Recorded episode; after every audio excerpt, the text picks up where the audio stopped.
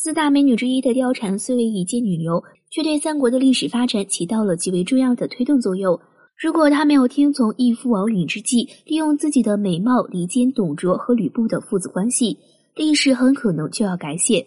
在西凉军内乱之后，吕布带着麾下的并州狼骑东出长安，然而没过几年，他就被曹操与刘备的联军打败，死于白门楼。其宠妻貂蝉也因此落入曹操手中。曹刘一起攻伐吕布结束时，关羽曾多次请求曹操将吕布手下大将齐以禄之妻杜氏赏赐给自己，以为关羽和自己是同道中人的曹操虽然一口答应了关羽的要求，但也因此对杜氏充满好奇。要知道，关羽素来以不近美色闻名天下，是什么样的女人会让关羽着迷呢？曹操于是特意命人将杜氏请入府中，这一瞧可了不得了。曹操立马看上了杜氏，将其纳入府中。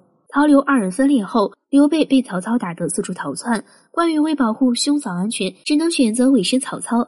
由于他是被迫投靠曹操的，所以一直与曹操貌合神离。为了招揽这名绝世武将，曹操拿出金银，许以高官厚禄，但都被关羽拒绝。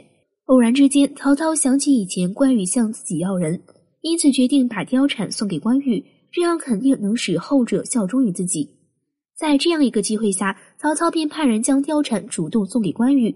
令人奇怪的是，貂蝉到关羽身边的次日就自尽而亡，这究竟是为什么呢？貂蝉帮助王允干掉了董卓，有着兴复汉室之功，关羽想必是不会对貂蝉动武的。